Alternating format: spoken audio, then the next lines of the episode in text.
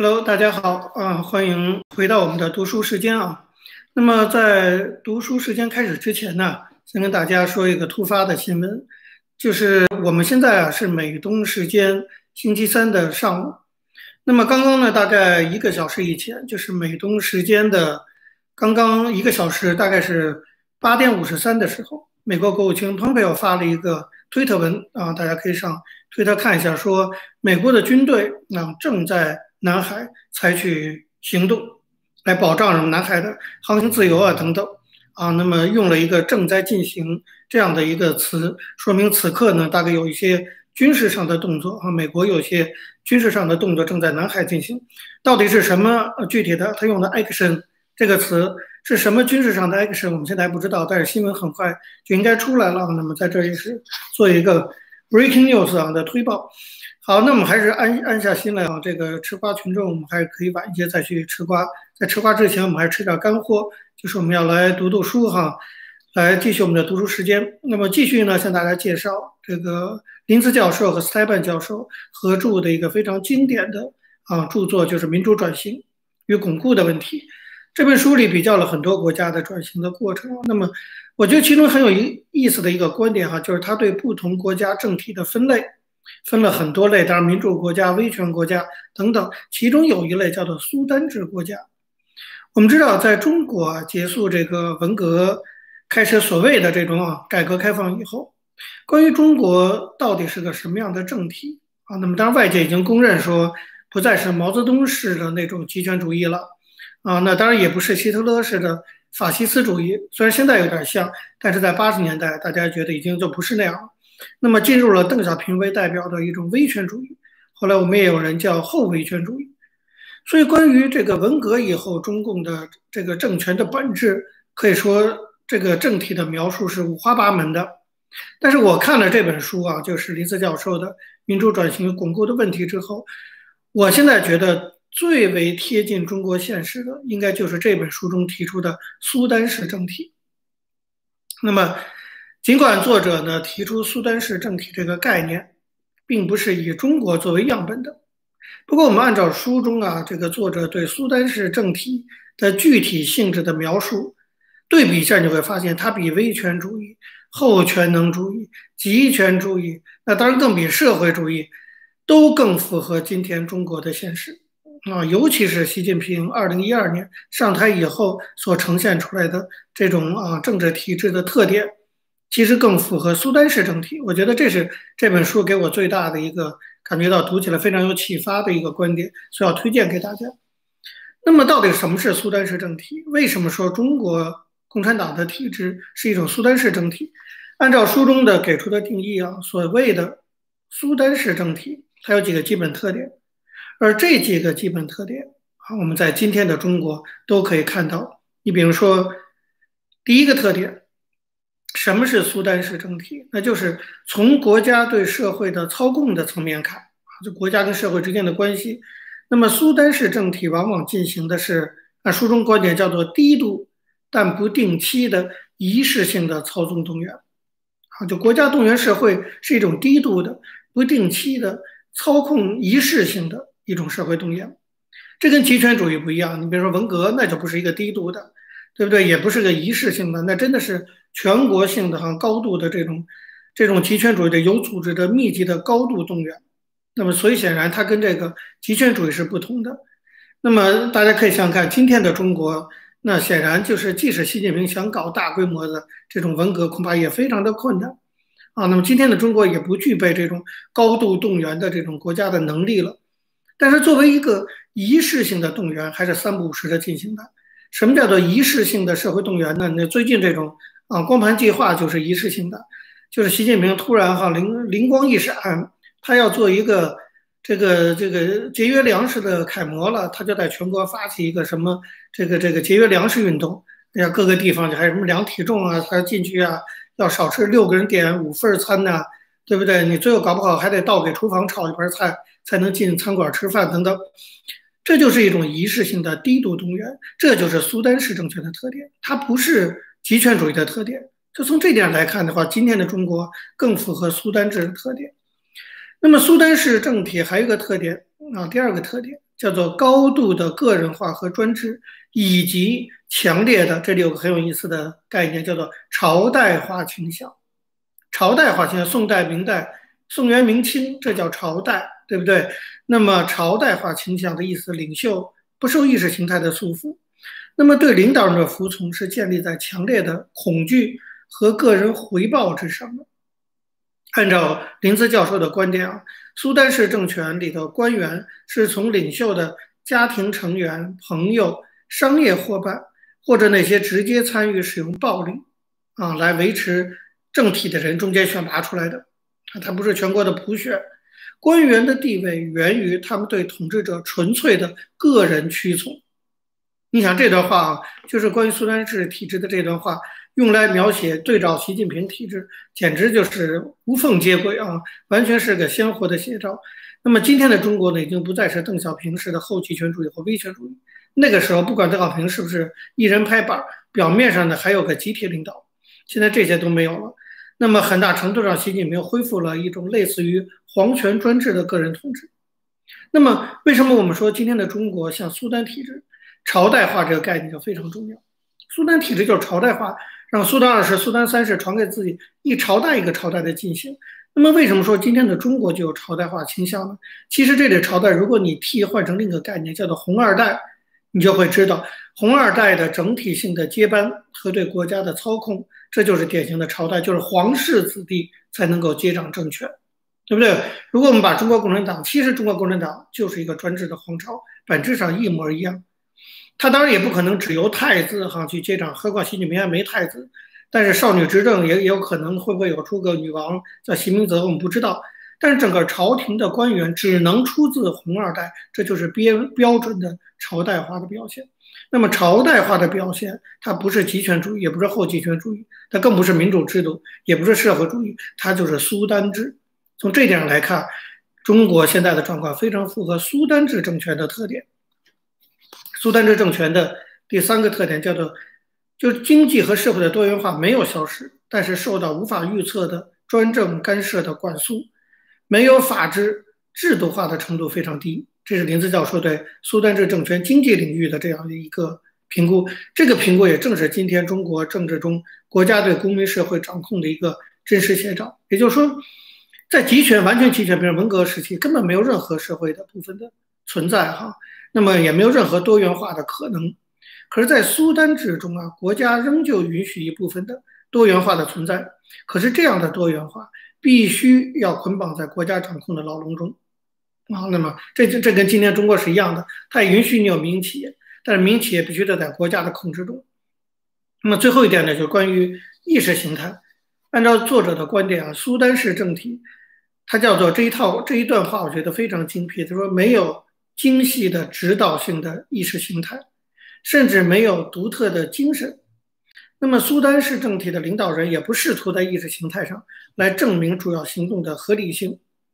国家的雇员、臣民和外部世界也都不信奉啊这种冒牌的意识形态。你看这段话放在今天中国也非常的合适，就说连习近平也不相信习近平思想。其实。啊，那么习近平时代的中国跟毛泽东时代的中国和邓小平时代的中国一个非常不大的不同，就是毛是相信他自己的理论的，他坚定的这么认为，而且不仅他认为，很多当年的老红卫兵是真的是相信毛的意识形态的，所以毛时代的意识意识形态是具有指导性的，表现为就是统领一切的啊这种毛泽东思想。那么到了邓小平时代呢，虽然国家试图降低意识形态的要求，但是民间相反。民间要求重建新的意识形态，就是八十年代的启蒙运动啊等等。那么，就是这这种启蒙运动至少说明它意识形态在民间是存在的。好，那么毛的时代意识形态存在于这个当权者，那么邓的时代呢，民意识形态的重整发生在民间。可是唯有到了习近平时代，从国家到社会已经放弃了对意识形态的信奉。你想想，什么叫？习近平什么有中国特色的社会主义思想，乱七八糟，完全抄袭过去一些东西。这个时代，从国家到社会，从共产党到民间，都没有什么啊，这个成规模的对意识形态的这种建设。这是苏丹式政体的表现。集权国家不会，集权国家一定要靠意识形态，民主国家也有普世价值作为意识形态，只有苏丹式政体没有意识形态。从这点来讲，中国完全符合苏丹式政政权。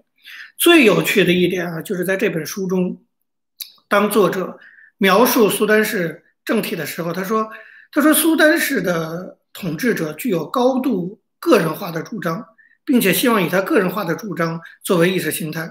然后这些主张呢，常常以苏丹的姓名命名。你看多么的准确！就是作者在对比中指出，苏丹式的政体。”有一个有趣的现象，就是那些苏丹要用他们自己的名字命名意识形态，你这不就是中共十九大上确定的啊？所谓习近平有中国特色的社会主义理论的提法，还有中共这几年提法就是什么什么？你看胡锦涛说科学发展观，他也没有说胡锦涛科学发展观，三个代表也没有说习近平三个代表，不是这个。蛤蟆，那江泽民三个代表也没有把这个三个字正式连在一起写进党章，只有习近平是把他的名字跟意识形态连在一起写进党章。这种诡异、愚蠢、可笑、小学生文化水平的做法啊，这个跟过家家似的做法，只有苏丹式政权才有啊，只有那些苏丹才干得出这些事情来哈。讲到这真是不好意思，因为我的前辈、导师、好朋友苏小康的儿子叫苏丹。那么，但看到我我那时候看到这本书讲到这个观念的时候，真是哈哈大笑哈。这个这当然不是因为作者已经预见到了中国的今天，而说今天的中国实在是太符合苏丹式政体的描述了。那当然，我们最后也要讲，就是任何一个政体其实都是复杂的，它也不是单一的体制特点可以概括的。这一点在中国我觉得尤其明显。中国的政体，我觉得根据刚才我们的这个对比，对苏丹式政体的这种对比，主流上我觉得非常符合这本书中提到的苏丹式政体。但是当然我们也不排除，就是它一定也混杂了其他各类非民主政体的部分的特点，比如说集权的，是吧？威权的等等也放进。但是我觉得这本书给我们一个非常大的启发。如果你去看它关于苏丹式政体这一章的详细的分析，你会发现。中国现在的政体既不是社会主义，也不是民主社会，更不是极权主义，也不是威权，也不是半威权，也不是后威权，也不是后全能主义。今天的中国就是个苏丹制的社会，啊，这是我觉得非常有趣的一个观点哈。那么我们也都很清楚，不同的政权性质决定了转型路径的不同，对不对？那这法西斯政权它由于那样的性质，它会有什么样的转型？民主政权会有什么样的转型？那么苏丹式的政体会有什么问题？这是我要讲的第二个书中的观点。就苏丹式政体通常会怎么转型？既然中国现在是在习近平的统治下已经进入一种苏丹式政体，我们就要看看历史上其他的那些苏丹式政体是出了什么问题，为什么没能够延续下来？这样我们就可以来对比来看中国的发展。那么这样的一个苏丹式政体，哈，在这本书中啊，这个林瑟教授和塞班教授做了非常详细的分析。分析它有没有可能转型，分析它如果转型可能会走一条什么样的道路啊？那么可能会出现什么情况？我相信这也都是大家非常关心的问题。这其实呢也是，当然也是一个高度不确定性的问题啊。就是我们也只能从过去的经验来推论，但事实上会不会这样，我们也有也存在不确定性，因为没有人可以对未来做一个非常精准的预测，所以我们也只能根据过去的经验做一些对比性分析啊，作为可能性的一种。那么，在《民主转型与巩固的问题》这本书中，针对苏丹式政体的转型问题，林子教授、斯泰班教授做了一些总结。我们拿这些总结来对比一下中国的现实，你会觉得非常有启发意义。首先，作者指出，他说，考虑到在苏丹式的政体的国家中啊，一方面没有法治，没有公民自由；另一方面呢，苏丹呢对整个政体进行人格化渗透。就人格化渗透，好像什么习大大呀、彭妈妈呀，这都属于人格化渗透。什么习近平思想，习近平有关系年轻人。那么，那么过去我们谈过的那些，如果是改良，会需要各种的博弈呀，或者是组织化的非暴力的民主反对派，是在苏丹式政体下不可能出现的啊，因为它是完全国家队操控的社会，然后拥有充分的谈判缔约权威的当政者的温和派也不容易存在。嗯，现在李中堂、李克强稍微有点温和，你看其实也就被温杀了，就被封杀了啊。所以所谓的这个这个改良式的转型啊，作者首先就认为苏丹式政体要转型，根本是不可能走改良道路的。我觉得这一点非常的重要。就作者总结了世界上其他的苏丹式政体，他根据过去的经验以及逻辑的推论，认为这种政体根本不可能走改良道路。我觉得这个结论对于那些期待中国啊能够走什么党内民主啊、改良的道路啊，慢慢的逐渐实现民主转型，对于有抱有这种期待人来说，或许他无法接受这样的判断啊。但是我觉得我们不能不承认，这个结论跟中国的现实非常的符合啊。我们有一些推动中国转型的人士，你比如说这个公民运动的许志勇啊、啊校署啊等等，他们就一直主张说要通过这个合法的公民运动的方式。来推动中国的转型，我当然很钦佩他们啊，在他们也是致致致力于推动中国的转型。那么，但是至少从理论上讲，我认为徐志勇和校叔的观点完全是一厢情愿的、不现实的主张。那么，如果他们去看看林则教授这本书，他们应该会非常的失望。就是实际上，从过去历史经验看，没有一个苏丹式政体是可以通过改良的方式来完成转型的。当然，这一点我还是要强调，完全不影响我对徐志勇、对校叔先生的这种尊敬。啊，这那但是观点上，我觉得我跟他们是有不同地方的。其次，关于转型问题，作者提出了一个呀，对于中国未来进行预测和分析的人非常值得重视的一个观点，那就是说，林则教授和斯泰班教授认为，在苏丹式政体的这种框架下，考虑到法治的缺乏以及准国家暴力的蔓延，如果没有外部的监控和保证，民主道路事实上是不可能的。这个观点很震撼，这观点会让你想起什么？会让你想起刘晓波很早以前提出的观点，就中国要经过三百年殖民地。那么林兹教授其实有点这个意思，他说只要是个苏丹式政体的国家，如果没有外部的力量进行监控和保证，不太可能顺利实现民主化。这一点我觉得，当然这个观点哈，这个可有这个有不同分歧，但是我想这个观点当然会让我们想到就是日本。的例子，日本转型就是在二战以后麦克阿瑟的督管下，这典型的就是在外部的监控和保证下实现了民主化啊！它是在美国占领军的监控下进行，而且日本的民主化后来进行的非常的平顺。而日本原有的那种天皇体制，其实大家想想看，也有强烈的苏丹式政体的特色，对不对？天皇体制就是朝代化嘛，那么这更加加强了对林兹教授这个观点的案例性的支持。那么，我觉得在全球化已经造成各国之间的关系变得更加错综复杂的今天，我们也必须得看到所谓的外部力量。当然，这里主要的就是美国对于中国民主转型的影响力显然是不可低估的。我们知道，川普政府上台以后，那么中美之间关系发生的变化也充分的支持了林子教授这个观点啊，就是外部力量可能对中国产生的影响。现在很多人说，那当包括我自己到现在也还是不能完全同意这个观点，我还是觉得。中国的民主化还是主要中国人的事情，但是林则教授讲的这个，我觉得是非常值得我们参考的啊。至少我们去兼听则兼听则信嘛，就是我们去多听不同的观点。就林则教授认为，这个一定要有外部力量的介入，在苏丹式政体里头，民主转型才能够顺利的进行。那么中国有没有可能因为外部力量的啊？现在其实我觉得中国某种程度相当符合林则教授的这个观点，不过是从一个相反的方向符合。就是我们不知道中国的未来会不会因为美国的介入而朝民主化方向发展。